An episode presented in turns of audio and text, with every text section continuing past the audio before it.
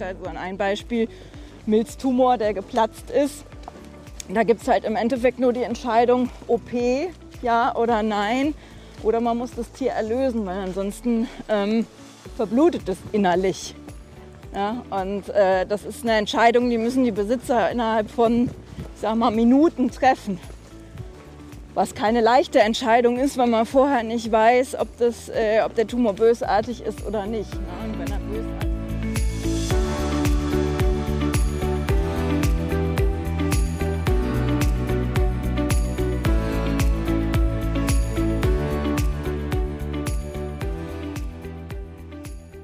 Herzlich willkommen zu unserem Podcast Tierische Gespräche mit Christine Neuner und Andrea Neumann. Ton und Schnitt Andreas Welter. Hallo Andrea. Hallo Christine. Unser hallo Arti.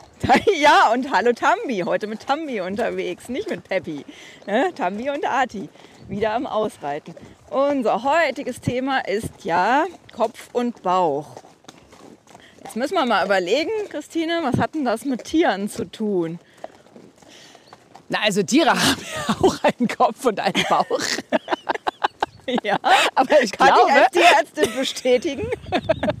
ich glaube, die, die, erste, die erste Idee, die mir dazu kommt, ist, dass ich bei Tieren auch gleich immer an den Instinkt denke. Ne? Also die Tiere handeln ja als allererstes instinktiv, oder? Ja, das stimmt. Aber dann könnte man jetzt meinen, dass die dann den Kopf gar nicht benutzen. Das ist ja auch nicht ganz richtig, oder? Ich meine, wenn man jetzt überlegt, man bringt denen zum Beispiel eine neue Lektion bei, dann denkt das Tier ja schon darüber nach. Ah, ich, äh, was weiß ich, immer wenn ich das Bein hebe, dann gibt es ein Leckerchen oder so. Also muss ich das Bein heben. Das ist ja auch, ne? Also Lernen findet ja bei denen auch im Kopf statt. Oder dass sie sich, ja, aber wie du sagst, instinktiv vielleicht das beste Futter raussuchen an der Heuraufe, die beste Stelle oder so. Ähm, also so vom, vom Beobachten her und auch von, aus meiner Arbeit würde ich sagen, dass Tiere erstmal instinktives Verhalten zeigen so, und dann aber dadurch lernen. Also sie lernen ja oft durch Zufall. Ne? Ich habe das im Training oft, also du hast jetzt gerade was genannt, wo man sagen kann, das will ich bewusst üben, da konditioniere ich, verstärke ich positiv, dass er das wiederholt, um wieder ein Leckerli zu bekommen. Ne? Das ist ja schlau, das dann zu lernen. Ähm, es gibt ja auch das Vermeidungsverhalten, also dass ein Tier zum Beispiel pff, an den Stromzaun kommt und merkt, oh, das ist unangenehm, da gehe ich besser nicht dran. Ja, das ist ja auch der Sinn eines Stromzaunes. Irgendwie beides. Es ist ja Instinkt und gelernt. Genau, also genau. spielen ja Kopf und Bauch quasi eine Rolle. Und genauso erlebe ich ganz oft, ähm, dass die Tiere durch Zufall etwas lernen. Also sie machen etwas mhm. und stellen fest, oh cool, das funktioniert. Ich sag jetzt mal, äh, das Pferd läuft bei uns auf dem Reitplatz, du kennst das ja. Da ist kein Zaun. Ja? Und daneben liegen Äpfel und daneben ist Wiese. Und ich hatte neulich eine Veranstaltung mit ganz vielen Leuten, mit Teilnehmenden, die ein äh, Coaching mit Pferd gemacht haben. Und mein kleines, süßes Pony, also nicht das rote, was abhaut, sondern das andere, das weiße, ja, ähm, das sieht so niedlich aus und alle dachten, oh, die ist so süß und haben dann die Aufgabe gemacht und zack, war die kleine Selma weg. Wo stand sie? In den Äpfeln und lachte, also sie sah zumindest aus, als würde sie lachen und hat dann äh, in die Äpfel gebissen. Dann haben wir sie wieder zurückgeholt, fanden das erst noch witzig und dann hatte das Pony auch für die zweite Gruppe gelernt, wenn ich abhaue, kriege ich da hinten erstmal Äpfel. Das heißt, sie hat durch Zufall gelernt, wenn ich genau, falsche Konditionierung oder einfach schlau, ne? Neue Menschen, mal gucken, ob der Trick hier vielleicht auch funktioniert. Also ähm, das ist für mich so ein, so ein typisches Beispiel für durch Zufall lernen. Naja, und wenn dann in Zukunft wieder andere Menschen dran sind, kann man das auch einfach wieder probieren. Ne? Ah, du kennst das bestimmt auch, wenn du mit deinen Tieren umgehst, dass die was machen und feststellen, hey, das funktioniert und machen es dann. Ich stelle mir immer so die Frage, wer trainiert da eigentlich wen? Bringen die Tiere den Menschen was bei oder die Menschen den Tieren? Ne? Ja, klar. Erstmal aus dem Instinkt, dann angelernt. Naja, und Bauchgefühl tue ich mich jetzt ein bisschen schwer bei den Tieren. Glaubst du, dass Tiere ein Bauchgefühl haben? Frage. Wir haben auf jeden Fall eins, haben, oder? Wir haben ein Bauchgefühl. Das ist die Frage, was, äh, ja, wie sollten wir entscheiden? Also ich meine, das Thema spielt ja auch mit eine Rolle bei Entscheidungen über unsere Tiere. Ähm, das heißt, äh, wir müssen ja ständig Entscheidungen treffen über unser Tier. Das heißt, angefangen von, ja, welches Tier kaufe ich denn? Ähm, welches, äh, welche Rasse beim Hund zum Beispiel oder auch beim Pferd? Welches worauf lege ich Wert. Ne? Das sind ja alles Entscheidungen, die man treffen muss, wenn man sich das Tier schon also schon beim Kauf des Tieres. Dann geht es ja noch weiter. Man entscheidet, was für ein Futter fütter ich. Dann gibt es ja auch eine riesen Bandbreite. Dann, äh, welchen Tierarzt suche ich mir? Will ich impfen, will ich nicht impfen? Also ganz, ganz viele Entscheidungen. Und natürlich auch irgendwann auch mal schwerwiegende Entscheidungen. Wie lasse ich mein Tier operieren bei einer Erkrankung? Oder im Endeffekt natürlich auch irgendwann die letzte Entscheidung, muss ich es gehen lassen? Das heißt, da trifft man ja ganz viele Entscheidungen.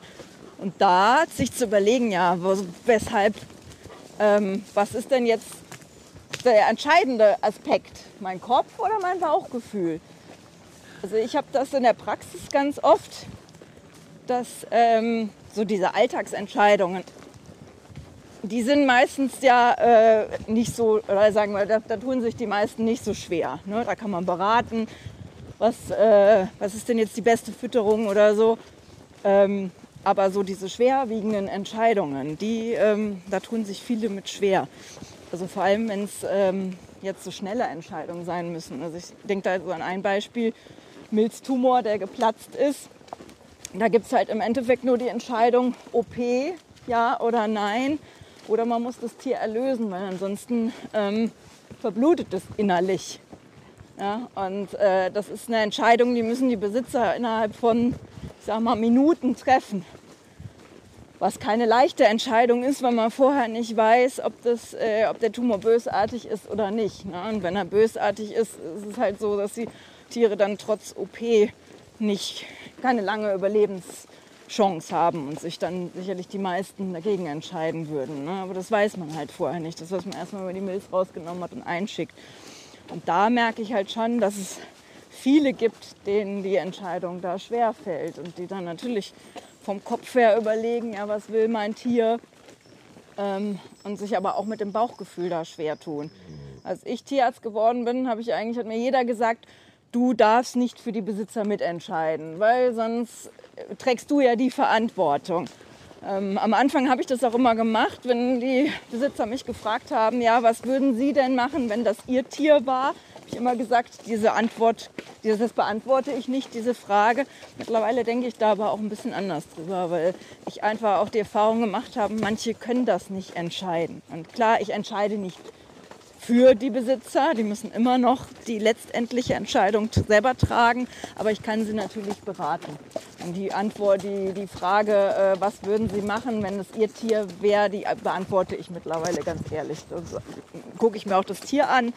Äh, was ist für das individuelle Tier gerade das äh, Entscheidende, das Beste? Und höre da auf mein Bauchgefühl. Also ich habe auch vorher immer ein Bauchgefühl, dass ich sage, ja, ich würde operieren oder ich würde nicht operieren zum Beispiel. Also dass man das auch irgendwie spürt, könnte es gut oder bösartig sein. Was ist in der Situation jetzt das Richtige? Und dann sage ich das auch, was meine Meinung ist. Die können ja dann trotzdem immer noch sich frei entscheiden. Ne? Ja, dieses Bauchgefühl würde ich jetzt tatsächlich auch mit deiner Intuition verknüpfen, oder? Mhm. Also, dass es nicht nur Bauchgefühl ist, sondern auch ein großes Ganzes, worauf du zurückgreifst. Intuition ist ja etwas, was äh, nicht vom Kleinen zum Großen kommt, ne? dass man sich dahin überlegt, sondern Intuition ist ja, dass du es einfach weißt. Du hast dann so einen Gedanken und ein Gefühl gleichzeitig, was einfach stimmig ist, also so ein Gefühl von, von Einheit. Und dann wird man oft am Ende gefragt, woher wusstest du das? Und das, die Antwort ist, naja, ich wusste das einfach, ne? das kennst du bestimmt. Und Intuition erschließt sich ja aus ganz, ganz, ganz, ganz vielen Informationen. Ne? Und dein Bauchgefühl als Tierärztin greift ja auch auf deine Kompetenz und dein großes mhm. Repertoire, deine Erfahrungen und so zurück, oder? Klar. Ja. ja. Das ist äh, sicherlich so, dass ich auch sage, solche Entscheidungen fallen mir ja jetzt mittlerweile leichter nach 15 Jahren Berufserfahrung als am Anfang. Ne? Das ist auch klar. Das heißt, ja. das spielt ja dann alles mit einer Rolle, ne? Auf jeden Fall. Ich denke, das sind ganz viele Dinge, die dann auch so zusammenkommen. Ne? Also ich persönlich glaube weder, dass es, es gibt ja so die Unterscheidung, bist du ein Verstandsmensch, bist du ein Gefühlsmensch. Ich sage, ich bin ein Allesmensch. Ich das, naja, ich meine, ich, ich finde halt, wir haben den Verstand geschenkt bekommen. Das ist ja auch ein Segen, mit dem wir was machen können. Ne? Damit hast du studiert, damit haben wir all das gelernt, was wir gelernt haben. Damit ähm, machen wir unsere Erfahrungen und können die ja auch bewusst wahrnehmen. So. Und das Gefühl ist ja wiederum etwas, was wir erstmal einfach haben. Und das in Kombination, also wenn sich Gefühl und Verstand verbinden, man die miteinander kommunizieren lässt. Also ich habe so gerne dieses Bild, wenn ich jetzt zum Beispiel Entscheidungen treffen muss, jetzt natürlich nicht so ad hoc, wie was du gerade erzählt hast, so dramatische Entscheidungen, sondern so welche, na, wie, wie geht es jetzt an diesem Projekt weiter oder was mache ich da, wie entscheide ich mich hier, dann finde ich immer dieses Bild ganz nett, dass ich mir vorstelle, ich trinke mit denen allen Tee. Also ich nehme okay. dann... Äh, also du hörst jedem mal zu. Ja, auf jeden Fall. Da gibt es so, so, so ein Tea-Time. Und, und, dann gibt es ja auch noch das Herz, oder? Auf jeden das Fall. Ja das lade ich auf jeden Fall dazu ein. Also der Verstand hat seine Argumente, seine Gedanken. Der kann auch mal andere Fragen googeln und was weiß ich nicht. Der kann ja auf ein ganz großes Repertoire zurückgreifen. Das Gefühl ist da auch aufgrund von Erfahrung, aufgrund von Persönlichkeit, aufgrund von Verbundenheit ja mit mir selbst. Und zwischen Kopf und Bauch ist ja nun mal noch das Herz. Ja? Mhm. Und das Herz weiß ja sowieso eigentlich alle Antworten. Also wenn wir ganz, ganz ehrlich sind, dann ist das alles ganz tief in uns drin. Und wenn wir da Zugang zu haben, dann finden wir den ja auch immer. Wir wollen das halt nicht immer. Ne? Also Mensch, typisch Mensch ist ja, nee, ich will eigentlich, dass das lieber anders ist. Und wenn ich die, also das Herz und den Kopf und den Bauch an einen Tisch setze, die Intuition einlade, die ja irgendwie so alles zusammengenommen ist, dann kommt da am Ende ja oft das Richtige bei raus, oder? Wie ist es bei dir? Ja, also ist es dann eigentlich ja auch vielleicht ein Zeichen, wenn man, wenn man sich damit schwer tut, dass man irgendwie vielleicht diese Intuition nicht zulässt oder so, dass eins vielleicht, also dass man nicht zusammen Kaffee trinkt in sich, sondern dass eins überwiegt. Also ich muss sagen, ich habe äh, früher konnte ich mich super schlecht entscheiden. Also frag mal meine Freunde, die, noch, die müssen auch heute lachen. Wir haben damals die Krise gekriegt, wenn sie zum Beispiel mit mir ähm, ja, Pizza bestellt haben oder so. Also einfach so, so lapidare Dinge da konnte ich mich, da habe ich erstmal die Speisekarte eine halbe Stunde studiert und habe geguckt, ja, hm, welches, was ist denn vielleicht gesund? Also gesünde, die ich meine, Pizza ist jetzt per se nicht so gesund, aber was ist vielleicht die gesündeste Pizza? Aber hm, mag ich das denn, denn vielleicht oder so? Also habe da so ein Riesenthema draus gemacht. Ne? Und irgendwann habe ich mir immer selber an die Stirn gepackt und habe gesagt, so, was machst du da eigentlich? Ne? Ähm, ey, entscheid doch jetzt einfach aus dem Bauch heraus, was, was, worauf hast du denn jetzt Hunger? Ne? Ich meine, man kann ja gucken, wo sind die wenigsten äh, Nummern drin, äh, E-Nummern oder die, die ganzen ne, Zusatzstoffe oder so, aber trotzdem, dann entscheide ich, worauf habe ich denn jetzt Hunger? Das heißt, da bin ich mittlerweile viel mehr mit mir und meiner Intuition und meinem Gefühl verbunden und das, was ich möchte und was mir gut tut, als vielleicht früher. Ne? Das ist ja auch so ein Entwicklungsprozess. Und ähm, wo ich aber sagen muss, wo ich mich eigentlich nie so oder so, so, so große Entscheidungen, da hatte ich dann manchmal weniger Probleme, interessanterweise.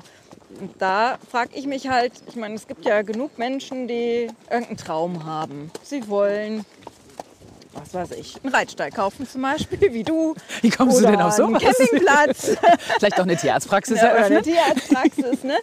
Und äh, oder wollen eine Weltreise machen oder so. Wieso schaffen es halt manche Menschen, das dann auch zu verwirklichen? Und wieso, ja, kneifen manche vorher und finden dann tausend Argumente, warum das denn jetzt nicht vernünftig ist. Weil die findet man ja. Ich meine, als ich mich damals entschieden habe, eine Tierarztpraxis zu kaufen, klar, da habe ich auch drüber nachgedacht. Wie ist denn das mit den Finanzen? Und oh Gott, was ist denn, wenn irgendwie äh, es doch nicht so läuft oder so. Oder dann hatten wir auch noch Corona, kam auch noch kurze Zeit, nachdem wir die Praxis übernommen haben. Ne? Da macht man sich natürlich schon Gedanken. War im Endeffekt jetzt alles äh, unbegründet, ne? es läuft gut. Aber das weiß man ja vorher nicht. Da habe ich aber dann irgendwann, ja, wie du sagst, vielleicht auf meine Intuition gehört und mein Bauchgefühl und gesagt, so, ich mache es halt jetzt einfach. Ich weiß sowieso im Leben nicht, was auf mich zukommt. Aber ich habe ein gewisses Vertrauen, dass es gut wird, weil es soll so sein. Es soll so Aber, sein, ja, das ist ein spannender so Satz. Sein, ne? Also für mich ist eigentlich immer das Wichtigste in diesem Zusammenhang, ähm, wofür? Also wofür trete ich an? Mhm. Ja, wofür, wofür bin ich überhaupt angetreten in diesem Leben? Das ist nochmal eine Frage, die da drüber steht. Da gehen wir jetzt mal nicht zu tief rein. Aber wofür, wofür stehe ich jeden Morgen auf? Was begeistert mich? Was interessiert mich? Und ganz viele Menschen haben das ja auch vergessen durch diesen Alltag. Weißt du, du bist da so hineingestrickt in ein Konstrukt von Zeiten, wo du zu arbeiten hast, wann du Hunger zu haben hast oder wann du dich ausruhen musst, wann du Fernsehen musst und so weiter. Und da geht die Intuition ja ganz oft verloren. Ja, dieses, wofür mache ich das eigentlich alles? Wie du vorhin gesagt hast, ne? dann kommen die Finanzen ins Spiel, dann, keine Ahnung, musst du vielleicht den Job, der eigentlich mal dein Traumjob war, machen, weil du dir ein Haus und ein Auto und was weiß ich was finanziert hast. Da dreht sich ja alles so. Ne? Also ich glaube, es ist so wichtig, wieder zum Ursprung zurückzukehren. Also du hast irgendwann mal erzählt, du wolltest schon als Kind Tierärztin werden. Mhm. Als Kind hattest du von Darlehen und Gebäuden und Kooperationen, GBRs und was weiß ich nicht alles, überhaupt gar keine Ahnung. Aber die Begeisterung war da. Ne? Mhm. Und das ist ja das, was so ganz, ganz tief im Herz sitzt. Also unsere mhm. Herzenswünsche. Das Kindliches eigentlich. Ja, ne? auf jeden also ich Fall. Meine, jedes Kind ist ja eigentlich total begeisterungsfähig und hat ganz viele Projekte. Aber das wird uns ja auch ein Stück weit genommen, finde ich. Also so, ja, durch, so durch Erziehung. Ne? Mir fällt immer das Wort Domestizierung ein. Erziehung, Schulsystem. Ne? Ich meine, in der Schule müssen alle Kinder dasselbe lernen, egal ob sie jetzt interessiert oder nicht. Und das entfernt uns ja eigentlich auch so von uns selbst. Ne? Ja, vom also Ursprung. ich glaube, dass, dass viele Menschen einfach auch mit sich selber dann vielleicht zu wenig verbunden sind. Wenn, um sowas halt zu ja. entscheiden und Ja. so dieses Urvertrauen zu haben. Es ist richtig, egal, also diese Entscheidung ist jetzt richtig, Ja. egal was auch daraus entsteht. Es kann ja auch mal eine Negativerfahrung sein, aber auch Fehler, aus Fehlern lernt man ja. Also dann weiß ich vielleicht, okay, das war jetzt nicht das Richtige, es ist jetzt nicht mein Weg, ich gehe jetzt einen anderen Weg, aber das ist ja auch eine Erfahrung und ein Gewinn im Endeffekt. Äh, zu sagen, nö, das war jetzt nicht das Richtige. Das war ein möglicher Weg und dann gehe ich jetzt doch lieber einen anderen. Ne? Genau, also es gibt ja immer für jeden eigentlich alle Optionen. Ne? Also für jeden steht ja eigentlich alles offen. Jeder ist ja irgendwo seines Glückes eigener Schmied und ne, kann, kann selber ganz viel bewirken. Bewirken und Verbundenheit sind ganz, ganz wichtige Worte in dem Zusammenhang, finde ich. Ich sage zum Beispiel, du hast vorhin gesagt, es fängt damit an, dass man zum Beispiel, welchen, welches Tier kaufe ich. Ne? Ich habe ja oft Menschen, die sich zum Beispiel ein Pferd kaufen wollen. Und dann finde ich, muss der Verstand hingehen und sagen, okay, was will ich denn eigentlich mit dem Tier machen? Das ist ja ein großer Unterschied, ob ich zweimal die Woche entspannt durch den Wald reiten will oder im Turniersport unterwegs sein will. Was möchte ich für ein Pferd haben? Soll es ein Familienpferd werden? Wird es ein Sportpferd? Was passt zu mir? In welche Haltung? Äh, was kann ich ausgeben? Was habe ich für Möglichkeiten? Und so weiter und so weiter. Das muss aus meiner Sicht wirklich der rational der Kopf regeln. Ne? Das ist eine, eine Vernunftssache, die äh, braucht einfach den Verstand.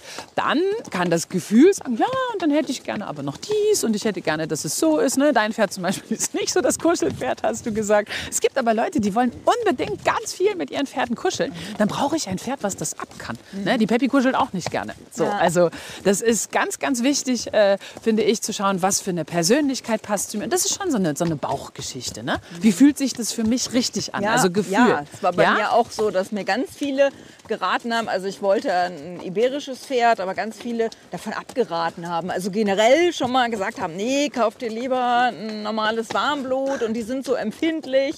Und dann, gut, bei, bei Iberan-Fans, dann habe ich dann gehört, oh, kauf dir lieber ein Lusitano, weil die sind irgendwie doch robuster als die Andalusier. Aber mein Bauchgefühl war, ich wollte schon immer einen Andalusier haben. Ne?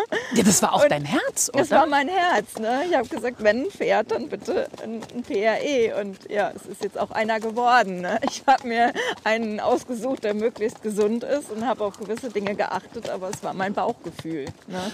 Und dazu kommt, finde ich, wenn dann der Verstand gesagt hat, so, das wäre richtig für dich und für deine Möglichkeiten und der Bauch gesagt hat, oh, ich möchte gerne dieses Gefühl und jenes Gefühl, das möchte ich mit dem Pferd verbinden, dann ist es, finde ich, total wichtig, dass du als Pferdebesitzerin dich verliebst. Dass du, wenn du, es gibt so viele Leute, die gucken sich Pferde an, probieren Pferde aus und sagen, oh nö, da ist der Funke nicht übergesprungen. Und dann kommen die manchmal mit einem Pferd, ich denke, krass, da wäre ich jetzt nie drauf gekommen, dass das das richtige Pferd für dich ist. Die haben sich einfach verliebt. So ist es bei mir mir auch immer Ja. gewesen. Ja, also die meisten Tiere sind einfach zu mir gekommen, die ich habe.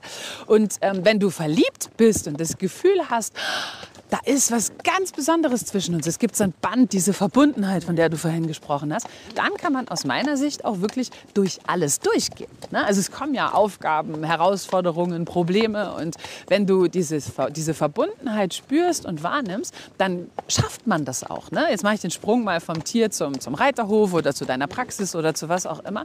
Wenn man etwas wirklich, wirklich will und das so ganz tief in sich spürt, dann ist das auch viel lauter als der Verstand.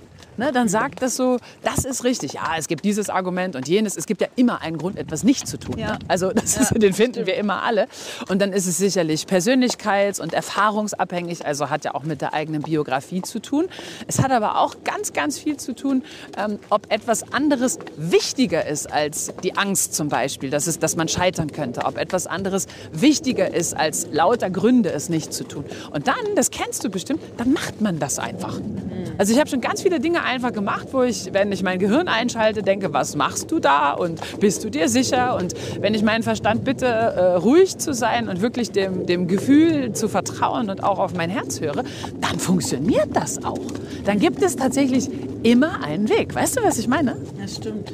Ja? Und es gibt aber auch andersrum Sachen, wo ich dachte, das ist richtig für mich, für meine Tiere, für was auch immer. Und da war schon so eine Flamme, die gesagt hat, du, bist du dir wirklich sicher? Und dann habe ich gesagt, nein, ich will das aber. Ja, das ist ja dann so mehr so das Ego, was dann so in den Vordergrund kommt. Und dann funktioniert das nicht. Ne, dann kommst du an Punkte, wo du einfach den langen Atem nicht hast, wo du das Gefühl hast, ähm, das ist es nicht wert. Ja? Aber wenn es wirklich von Herzen kommt, wenn es deins ist, dann ist es das wert und dann findest du auch immer einen Weg und immer eine Lösung. Aber erfordert auch immer ein Stück weit Mut, oder? Ja, ich meine, Ein Stück weit ist gut. Ich Ja, glaube, das ist das Wichtigste. Mut, also ne? Mutausbruch auf jeden Fall. Aber ist es nicht, ich meine, ist jetzt klingt vielleicht so, so, so platt, aber Leben ist ja auch immer lebensgefährlich, endet sowieso immer mit dem Tod. Macht das nicht auch Sinn, dazwischen so richtig lebendig zu sein? das stimmt. Also sich selbst zu leben und die Träume und die Gedanken und die Gefühle, also denen auch Raum zu geben. Ich persönlich lebe halt in der Haltung, dass wir das alle auch geschenkt bekommen haben, um das in die Welt hineinzubringen, um das zu teilen. Also wir teilen gerade unsere Gedanken, unsere Gefühle, unsere Erlebnisse und es ist einfach wichtig, oder? Ja. Und da auf das Gefühl zu hören, ne? Also ich fühle mich gut hier mit dir im Wald. Ich auch. Und mein Kopf sagt, hey, lass uns einen Termin machen, das sollten wir öfter tun. Und die zusammen lassen mein Herz dann jubeln, oder? Und ich meine, das gibt mir zum Beispiel in der Natur sein, jetzt hier mit den Pferden unterwegs sein, die Vögel zwitschern, es fühlt sich einfach so schön an. Riechst du das? Ja. Ja? Und ich finde, das lässt uns Lebendigkeit spüren, oder? Ja, das stimmt. Und dann fühle ich auch meine Intuition. Und wenn ich nachher wieder im Büro Dinge machen muss, auf die ich eigentlich gar keine Lust habe, wo mein Gefühl sagt, denkst du muss dran. das sein? Dann denkst du an diesen schönen Ausritt und weißt, ja, wofür du es machst. Dann ist mein, mein Akku aufgeladen. Ne? Für all das, wo ich vielleicht, ich meine, das wirst du in der Praxis auch haben, Aufgaben, wo man auch, ich nenne sie immer Hausaufgaben, wo man darauf verzichten könnte, Dazu oder? hat wohl jeder, ne? Ja. Genau, und ich glaube, so eine, so eine Mischung aus allem, die ist dann irgendwie auch gesund. Und ganz ehrlich, ich glaube, die ist auch bei jedem unterschiedlich, oder? Der eine ist mutiger, der andere ist nicht so mutig. Wenn du erstmal ja die die. Erfahrung dann auch Genau. mit einer Rolle. Ne? Und ich meine, da ist halt immer so die Frage, was ist jetzt wirklich Bauchgefühl und was ist vielleicht auch meine Prägung durch meine Kindheit. Ne? Ähm, das heißt, da sind wir ja alle sehr geprägt, mit ne? alle unser Päckchen zu tragen. Ähm, hast du da irgendwie einen Tipp, wie man das unterscheiden kann? Was ist jetzt wirklich mein Bauchgefühl?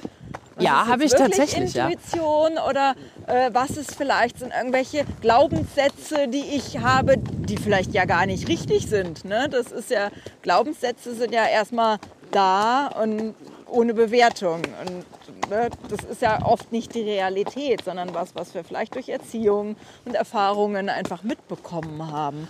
Na, es gibt da so verschiedene? Theorien zu Gefühlen. Also es gibt so die sogenannten Grundgefühle. Ne? Das ist dann zum Beispiel Wut, Freude, Angst, Trauer. Trauer, Ne? Das ja. sind so, so die, ich sag mal so die ganz großen Gefühle, die wir haben. Und da gibt es ganz, ganz, ganz, ganz viele Unterscheidungen. Ne? Dann bist du, du musst ja nicht gleich wütend sein. Du kannst auch erstmal so ein bisschen ärgerlich sein oder sein. verschnupft sein oder so ein bisschen angepisst, würde ich jetzt sagen. Das steht wahrscheinlich auf keiner Liste. Ne? so. Aber bevor du wütend bist, da passiert ja, glaube ich, jeder, was du meinst. Passiert ja ganz, ganz, ganz, ganz viel. Ja, oder auch Freude, ne? die kann ja so leicht sein und egal. Und ähm, das sind so, so richtige Gefühle. Die spürst du. Die spürst du ja auch im Bauch. Ne? So. Und dann gibt es die Empfindungen. Und Empfindungen gehen so weit, dass wenn ein Gefühl länger als 90 Sekunden dauert, ungefähr, ist so ein Maß, ja, Ja. dann ist es etwas, was bei dir wirklich in der Tiefe greift. Also was dich noch beschäftigt. Wenn du, ich bleib ich mal bei, bei wütend sein, ärgerlich sein, angepisst sein.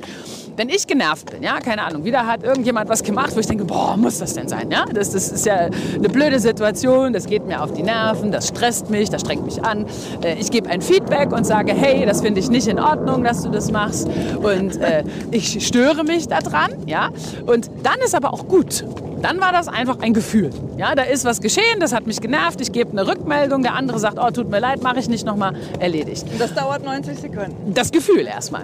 Wenn dich das jetzt aber die nächsten äh, Stunden noch beschäftigt, ja, kennst du das so? Das Ja, kommt dann klar. immer wieder so hoch. Du, du und kaust dann so drauf rum und genau, du denkst drüber nach und Fühlt sich drin. das macht was mit dir, macht vielleicht noch andere Schubladen auf, die Ablage von irgendwelchen alten Gedanken, Gefühlen und so weiter.